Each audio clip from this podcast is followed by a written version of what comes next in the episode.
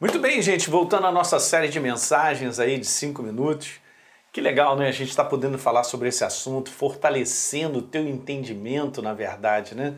Isso é importante demais, queridos, você ser fortalecido com a verdade, porque isso gera muita certeza no teu coração. Então, sangue nos cobre, tem usado o texto base, obviamente, aquela é a imagem, né? De Êxodo capítulo 12, onde diz lá que Deus tom, disse para o seu povo tomar um cordeiro, obviamente, né? E depois imolá-lo no crepúsculo da tarde, como sacrifício vivo, e pediu no verso 7, por isso tem aquela imagem, de colocar o sangue na porta, né, nas vergas da porta, para que você possa entender que é um lugar de segurança. É isso aí, é um lugar de proteção. Essa ligação do sangue com a proteção por causa do anjo da morte que passaria, obviamente, era a décima praga no Egito. E aí está escrito que então nós seríamos protegidos e entre vocês não haja praga destruidoras. E eu venho comentando com vocês sobre três motivos para não temer qualquer ameaça. O primeiro deles eu já falei, é que através do sangue de Jesus uma nova aliança foi estabelecida com os homens. Agora nós temos paz com Deus, porque antes nós estávamos afastados, mas agora nós pertencemos a Ele. É muito importante você guardar isso, aliança e, é, ligada a nós pertencermos, porque fomos comprados pelo sacrifício dele. Segundo motivo que eu compartilhei no último vídeo é que através do sangue nós fomos libertos de uma autoridade, de um domínio. Nós não temos mais. Eu li com vocês Romanos capítulo 8, verso 1, e está escrito lá que ele nos libertou né, definitivamente né, da lei, da morte, do pecado, como está escrito aqui no verso número 2, nos libertou da lei da, da morte do pecado, a lei da vida nos libertou, tá certo? Eu estou querendo falar rápido, né? E acabo embrulhando. Ok, Colossenses 1, verso 13, nos libertou, olha a palavra de novo, de novo do império, no império das trevas e da autoridade do domínio e nos transportou para o reino do Filho do seu amor, no verso número 14. Pela redenção do seu sangue nós temos a remissão de pecados também, aleluia. E Colossenses 2 e 14, ele cancelou o escrito de dívida que era contra nós. E obviamente desprezou, né?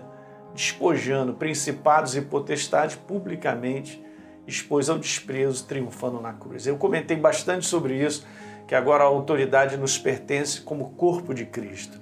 E terceiro e último motivo, porque nós não devemos temer as ameaças, é que esse é bem específico que eu quero te falar. Foi através do sangue de Jesus que um preço foi pago para que a gente vivesse com saúde. Gente, não tem coisa mais maravilhosa do que o capítulo 53 de Isaías. É o capítulo que é considerado o capítulo da redenção profética a respeito do sacrifício que Jesus fez.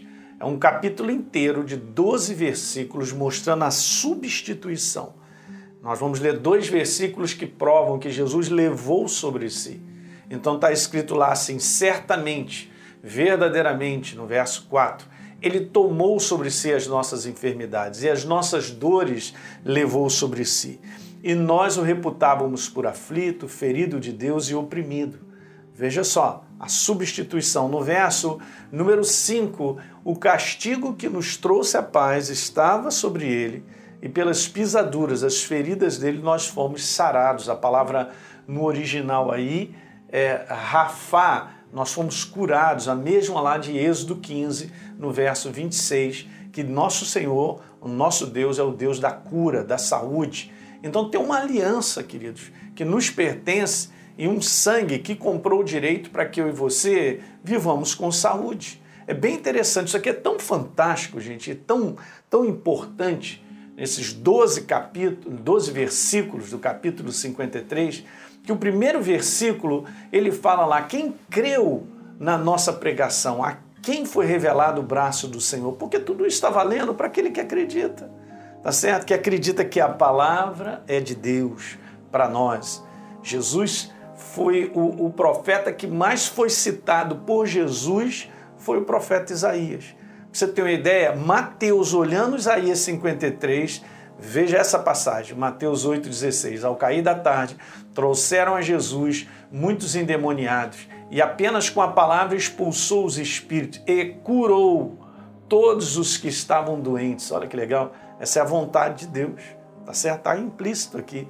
A vontade de Deus é que a gente ande com saúde, curou os enfermos. E no verso 17, para cumprir o que foi dito por meio do profeta Isaías, ele mesmo declarou isso. Ele mesmo tomou as nossas enfermidades e carregou com as nossas doenças. E veja, dois exemplos maravilhosos. Marcos 5, 34, uma mulher com fluxo de sangue. Ela diz que encosta em Jesus, porque ela falou: se eu apenas tocar, serei curada. Ela fez exatamente isso, porque acreditava que Jesus era a cura dela. Ok, Jesus parou e falou: Eu quero saber quem foi que me tocou, porque de mim saiu poder. E Jesus então fala para essa mulher assim: Mulher, a tua fé te salvou. A, a crença a respeito que eu sou aquele que cura te salvou, te curou. Agora olha que legal, vá em paz e fique livre desse mal. Chamou a enfermidade de mal. E mais um exemplo.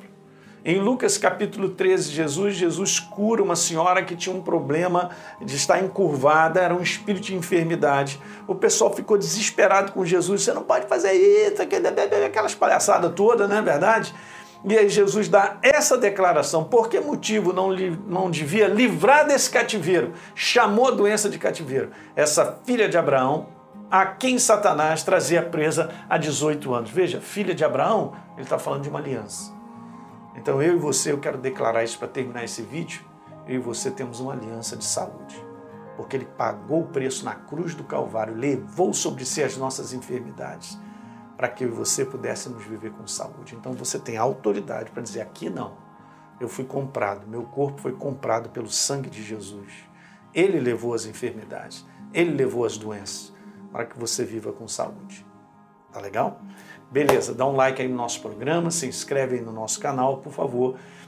E também deixe um comentário que é importante e você também compartilhe isso com seus amigos, ok? Um grande abraço.